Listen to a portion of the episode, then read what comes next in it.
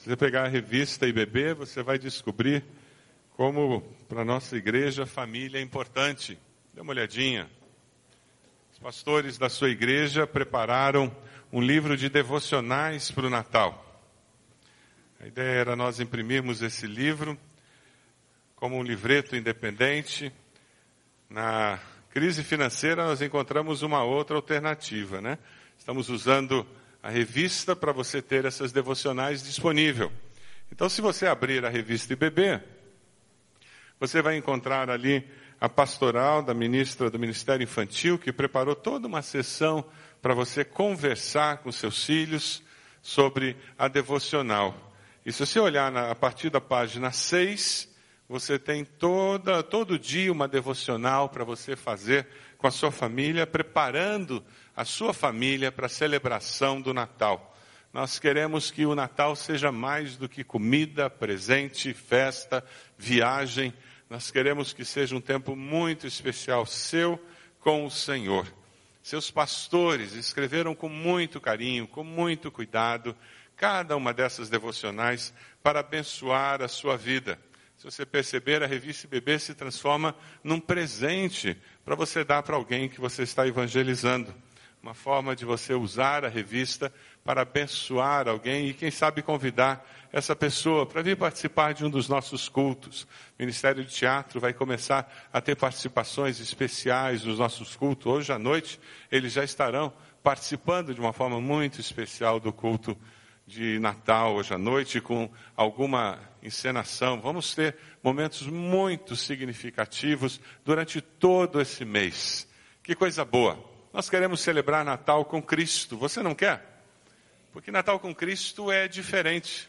Você tem família, você tem comida, tem presentes, não tem?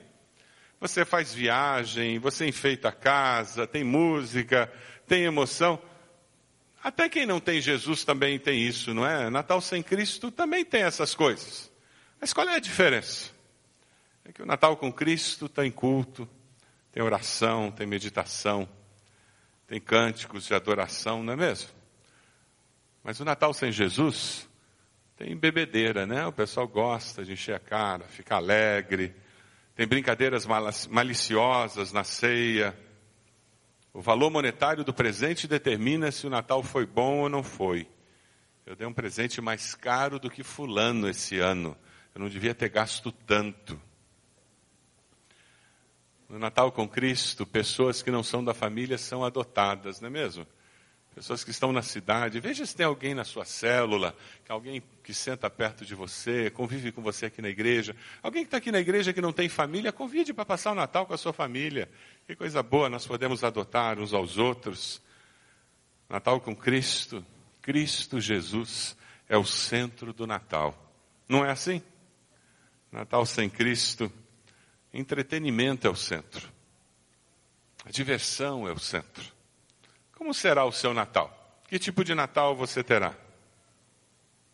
Sabe quando Jesus nasceu e nós lemos o relato do nascimento de Jesus, os pastores sendo visitados pelos anjos, Maria recebe a visita dos pastores, eles falam que tinham sido avisados de que o menino Jesus estaria ali. Todo aquele relato de Lucas 2, a partir do versículo 10, é muito interessante no versículo 19, porque diz que Maria, porém, guardava todas essas coisas e sobre elas refletia em seu coração.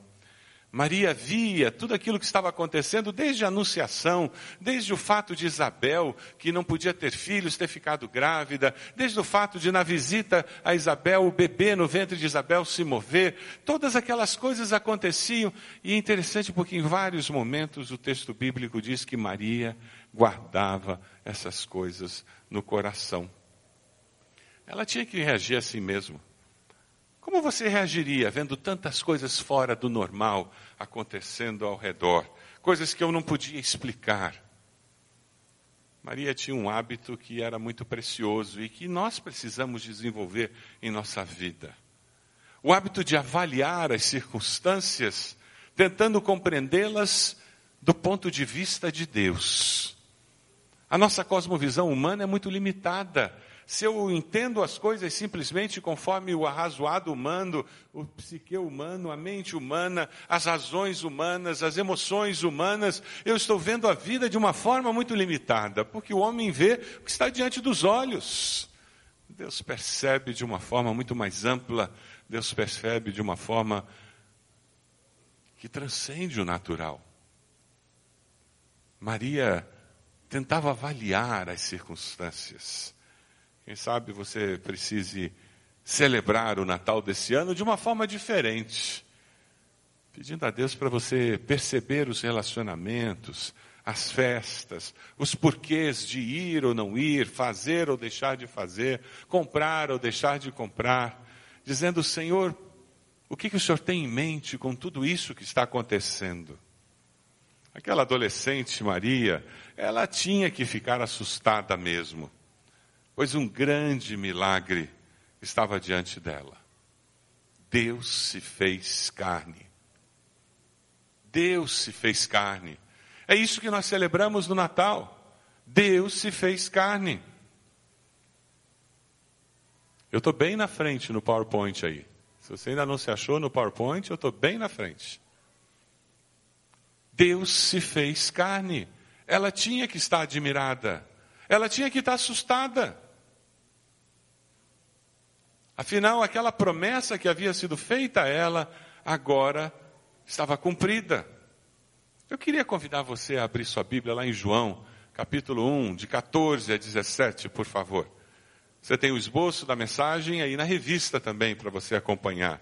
João, capítulo 1, de 14 a 17. Veja se a pessoa que está ao seu lado tem Bíblia, senão você pode repartir com ela. João, capítulo 1, 14 a 17. Aquele que é a palavra, João, capítulo 1, de 14 a 17. Aquele que é a palavra tornou-se carne e viveu entre nós. Vimos a sua glória, glória como do unigênito vindo do Pai, cheio de graça e de verdade. João dá testemunho dele, ele exclama: Este é aquele de quem eu falei, aquele que vem depois de mim, é superior a mim, porque já existia antes de mim.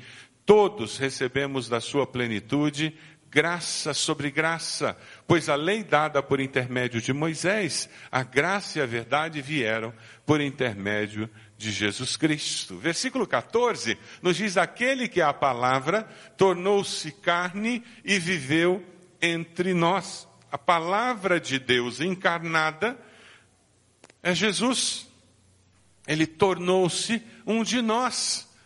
Deus tornou-se um de nós. Uma história muito conhecida, ah, o Billy Graham conta numa das suas mensagens que um dia ele caminhava por um campo e passou por um formigueiro e pisou no formigueiro. Não sei se você já pisou num formigueiro. Quantos aqui já fizeram isso? Olha, eu pensei que é só eu que tinha feito essa besteira. O que, que acontece quando você pisa num formigueiro? As formigas ficam malucas, você já percebeu? Elas ficam desesperadas.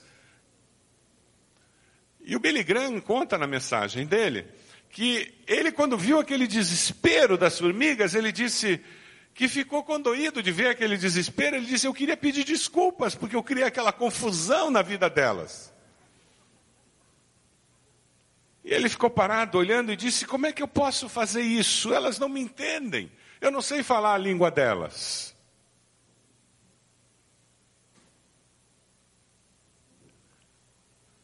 Como que ele podia explicar para aquelas formigas que ele não tinha intenção de destruir a casa delas?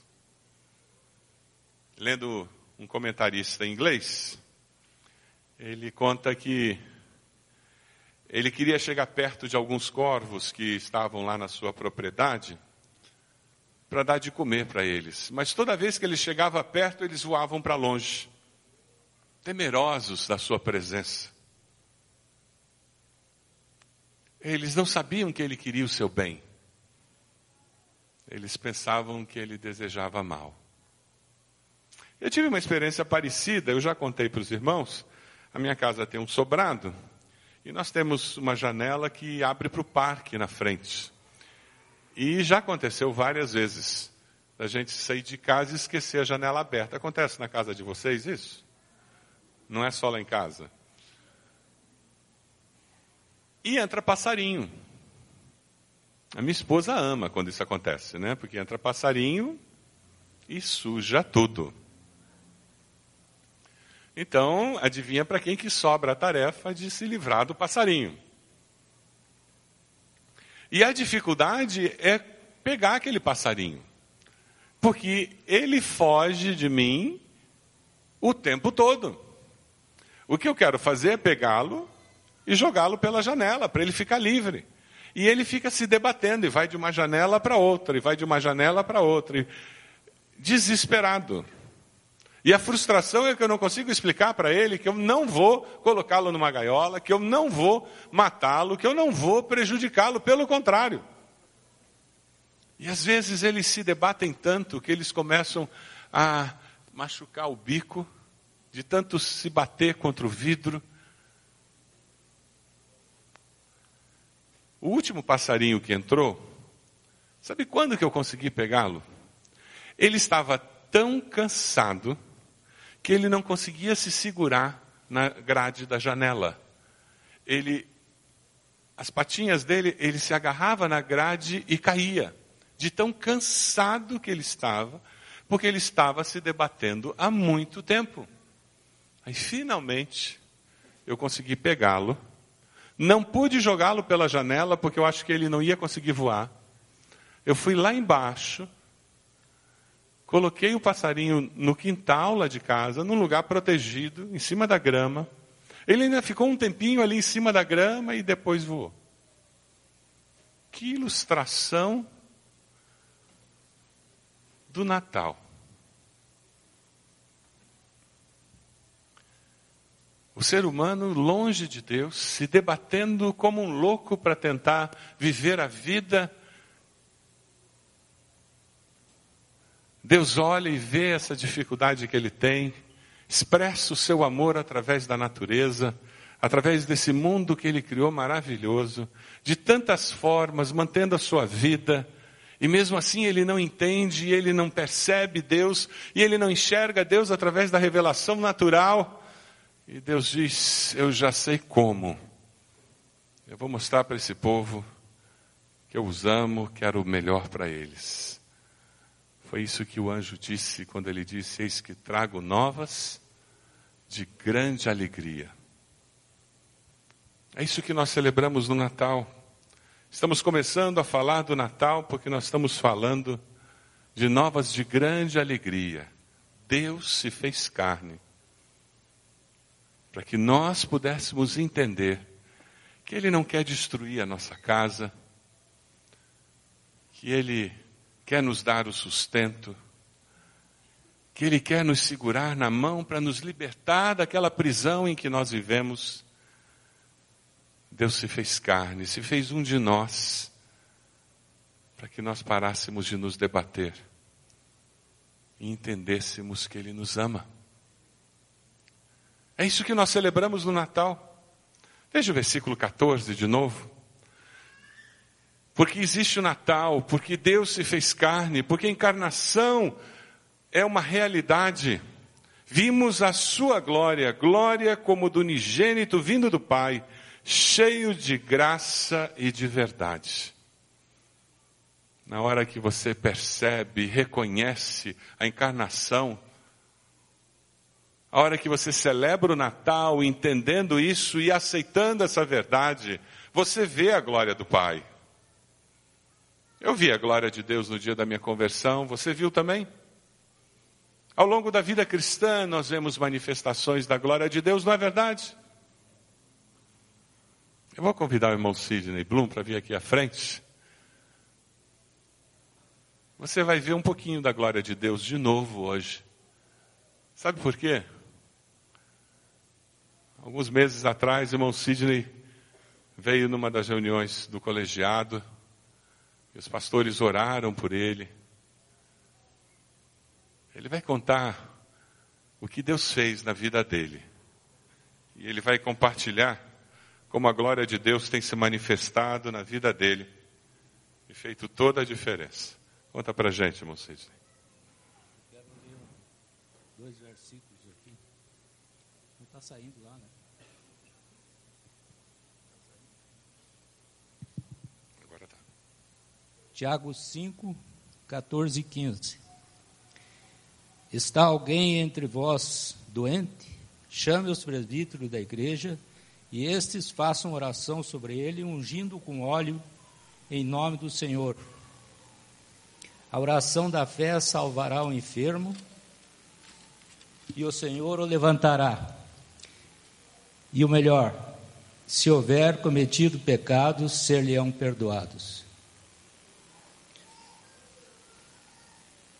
No começo desse ano, depois de uma ressonância magnética, uma tomografia e uma punção para retirada de medula óssea, foi confirmado um mieloma múltiplo,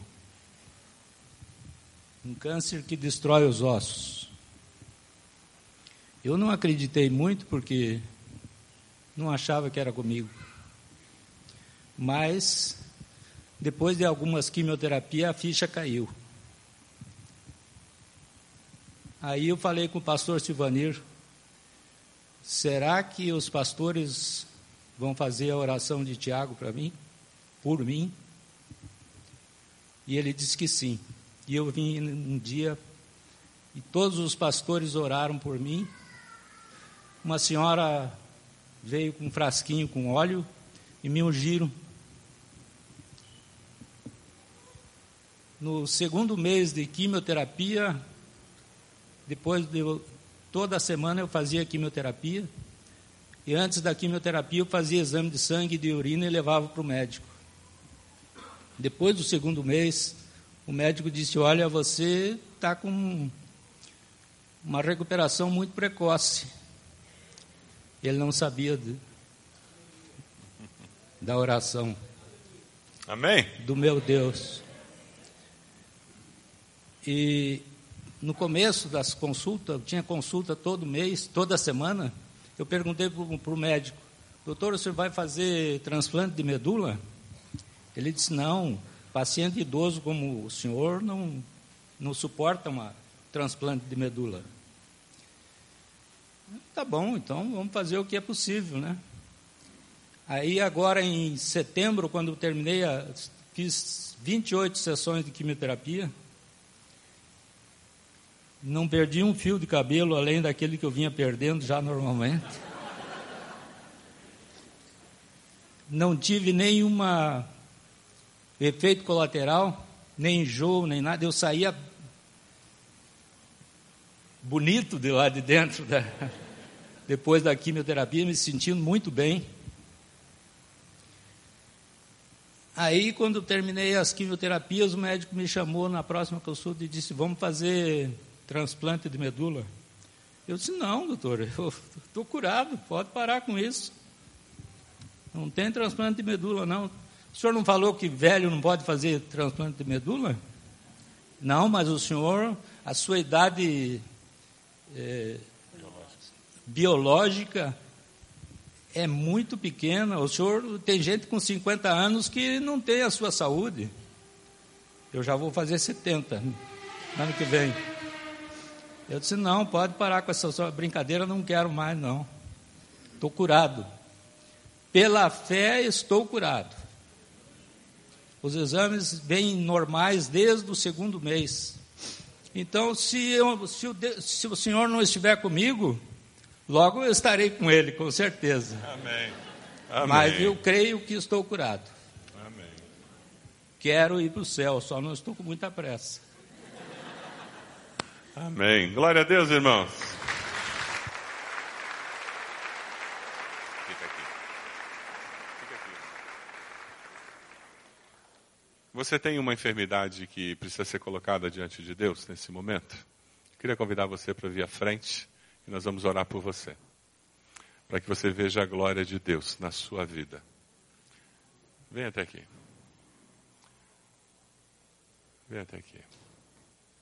Irmão Sidney viu a glória de Deus na vida dele. E ele está celebrando com Deus. Cura. Nosso Deus é um Deus que se manifesta assim. É o Deus do sobrenatural. É o Deus que surpreende a gente, que vai além das nossas expectativas. A Bíblia diz que não há impossíveis para Deus. Você acredita nisso? Chega aqui.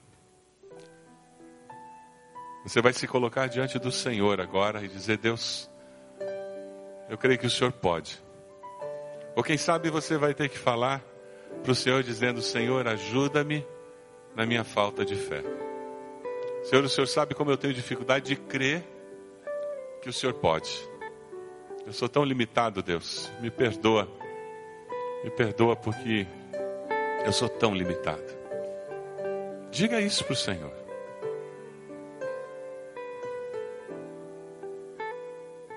Você que está sentado aí, feche seus olhos em oração. Comece a interceder por esses irmãos e irmãs que estão aqui à frente. Coloque a vida dessas pessoas diante do Senhor nesse momento.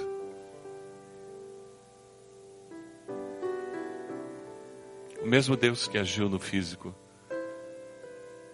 do irmão Sidney, é o Deus que vai agir no seu. Quem sabe você está aí na internet, você está vendo isso, vendo isso que aconteceu com o irmão Sidney, e você também está desejoso de ver a glória de Deus se manifestando na sua vida. Eu quero desafiá-lo a se ajoelhar aí onde você está, na sua casa. Se ajoelhe agora. E diga: Deus, eu quero ver a glória de Deus na minha vida. Eu preciso de cura na minha vida, Senhor. Cura do Senhor. Peça ao Senhor que Ele faça essa obra na sua vida. No primeiro Natal, o poder sobrenatural de Deus se manifestou para que nós pudéssemos experimentar o mover sobrenatural de Deus nas nossas vidas, pudéssemos ver a glória manifesta de Deus a cada dia, através do novo nascimento, da salvação, através da transformação que Jesus faz. Diga para o Senhor qual a expectativa que você tem. O que, que você está pedindo ao Senhor? Fale para Ele. Seja específico.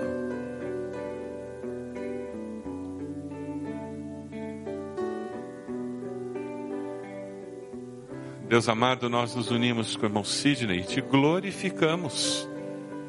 E como nós fizemos naquele dia em que oramos pela, pedindo a sua cura, e nós dissemos ao Senhor que daríamos toda a honra e toda a glória ao Senhor.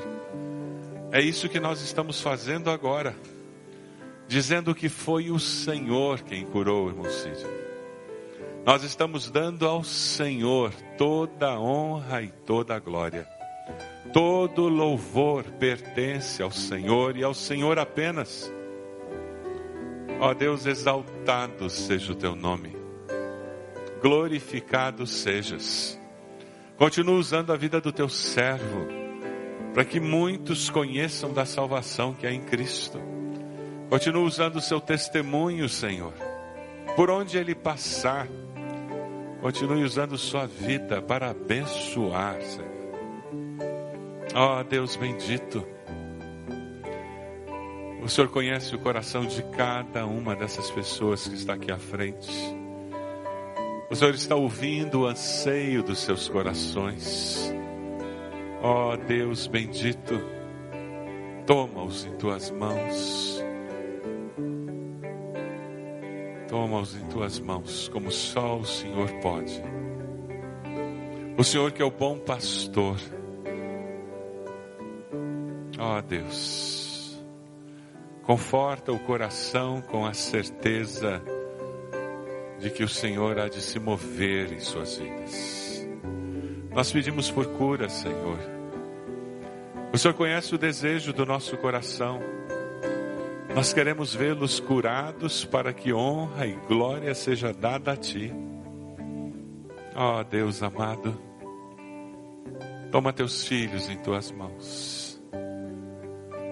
Eles lançam sobre o Senhor toda a sua ansiedade e descansam sabendo que o Senhor cuida deles, sabendo que o Senhor é refúgio e fortaleza, socorro bem presente no dia da angústia. Abençoa-os, ó Deus amado, com teu Santo Espírito, confirmando a presença e o poder do Senhor em tuas vidas.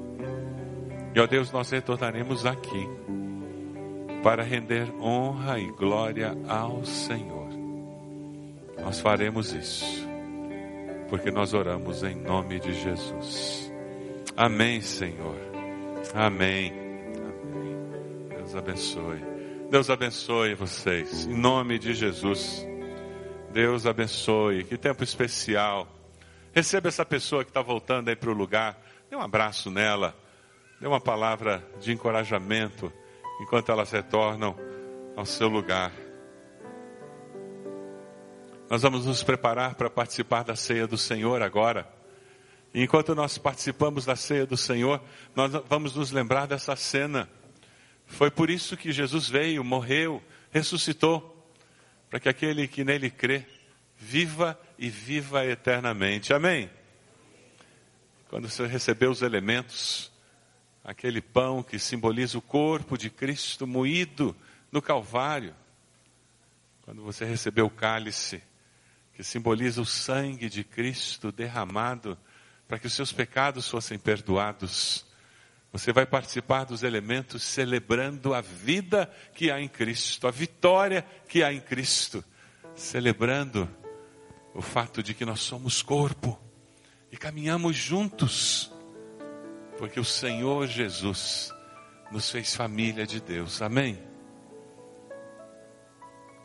Nós vamos cantar. Enquanto nós cantamos, os elementos serão distribuídos. Você vai receber os elementos.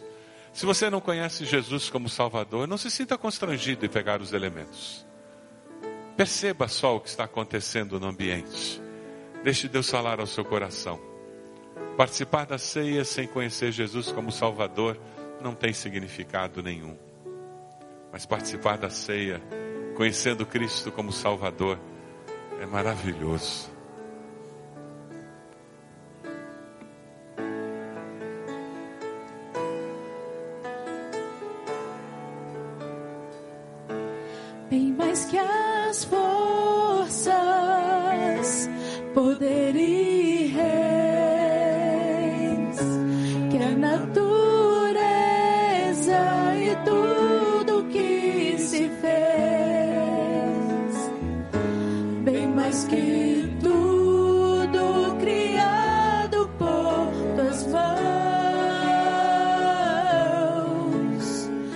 Deus, tu és princípio, meio e fim, bem mais que os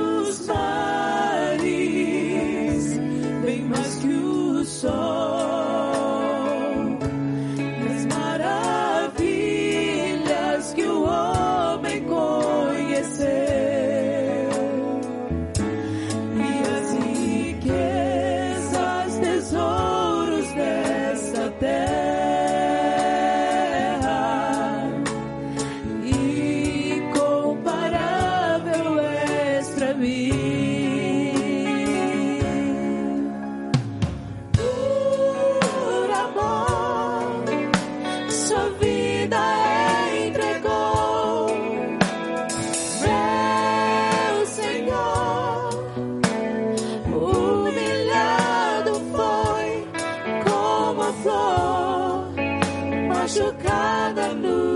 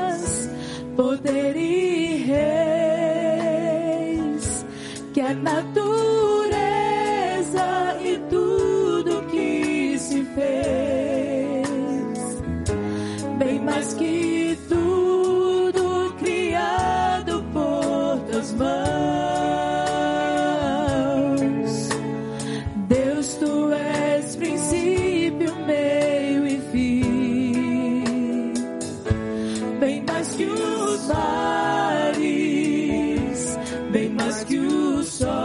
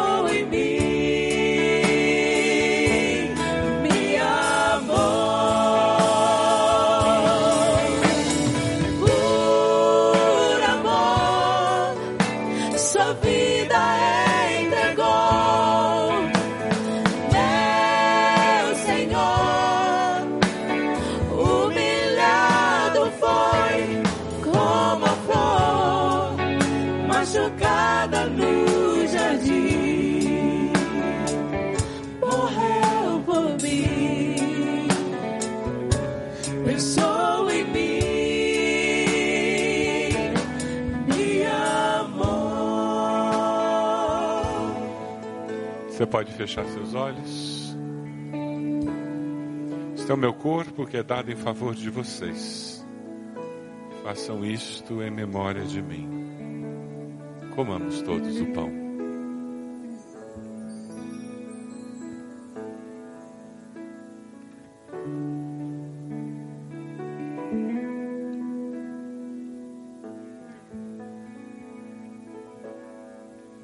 Forma, depois da ceia, ele tomou o cálice e disse: Este cálice é a nova aliança no meu sangue. Façam isso sempre que o beberem, em memória de mim. Bebamos todos.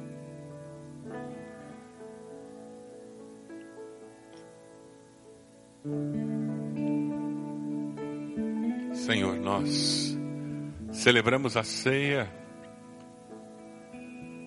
porque celebramos a morte e ressurreição do Senhor. Obrigado porque o Senhor se fez carne e habitou entre nós. Obrigado por tamanho gesto de amor. Obrigado porque o Senhor se manifesta até hoje com toda a tua glória em nossas vidas, através da salvação que nós recebemos em Cristo, através de milagres que o Senhor continua fazendo no nosso meio. Ó Deus, nós louvamos, engrandecemos o teu nome e nos consagramos a ti, porque só o Senhor é digno de toda honra, toda glória e todo louvor. Te agradecemos, porque podemos te servir. Amém. Os pastores voltaram, lá em Lucas 2:20, o texto diz: Os pastores voltaram glorificando e louvando a Deus por tudo que tinham visto e ouvido, como lhes fora dito. É assim que você vai celebrar o Natal esse ano? Louvando e glorificando a Deus por tudo que você tem visto e ouvido da parte de Deus. Por isso você vai estar fazendo esse tempo em família. Coloque a revista IBB na mesa onde vocês fazem suas refeições, para que ao tomar café, ou, ou no almoço, ou na janta, alguém esteja lendo com a família. Se a família não faz mais refeições juntas, por favor, prenda na frente da televisão. Eu garanto que lá alguém para. Então, prenda pendurado na frente da televisão. Só pode ligar a televisão depois de ler a devocional. Que tal? É uma boa dica? No Facebook, de repente na frente do computador. Mas, para que a gente celebre a glória de Deus que tem se manifestado a nós, precisa intencionalidade. E é isso que nós vamos fazer. Se você se compromete a celebrar o Natal desse jeito, porque você quer ver a glória de Deus continuar se manifestando na sua família, na sua vida e na nossa igreja, fique de pé, onde você está. Amém. Amém. E é isso que nós vamos fazer. Nós estamos decidindo que esse Natal, de uma forma muito especial, a glória de Deus há de se manifestar no nosso meio. Amém?